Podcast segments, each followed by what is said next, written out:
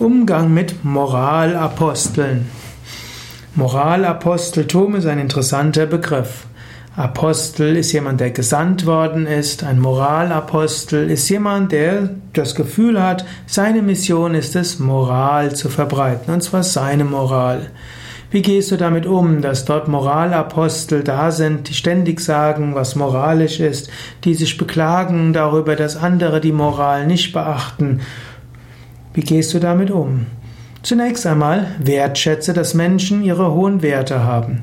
Dann vergewissere dich, ist die Moral dieses Moralapostels etwas, was mit der allgemeinen Ethik in Übereinstimmung geht, wie sie aus Grundgesetzen, Grundrechten hervorgeht, wie es die, das Weltparlament der Religionen unter der Anleitung von Hans Küng als Weltethos bezeichnet hat, wie es im Yoga als die fünf Yamas bezeichnet werden.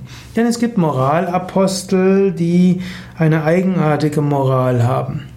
Wenn jemand andere dann zu ethischem Verhalten anregen will, warum nicht? Soll er es doch tun.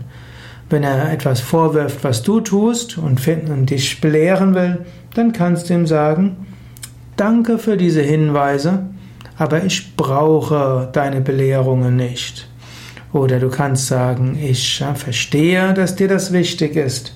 Mir sind andere Dinge wichtig.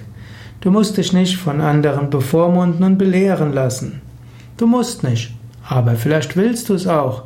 Manchmal kann es ja hilfreich sein, dass jemand dir Tipps gibt zu ethischem Verhalten. Sei dir also bewusst, entspricht es deiner Ethik und du lässt dich inspirieren oder du sagst dem anderen, nein, will ich nicht.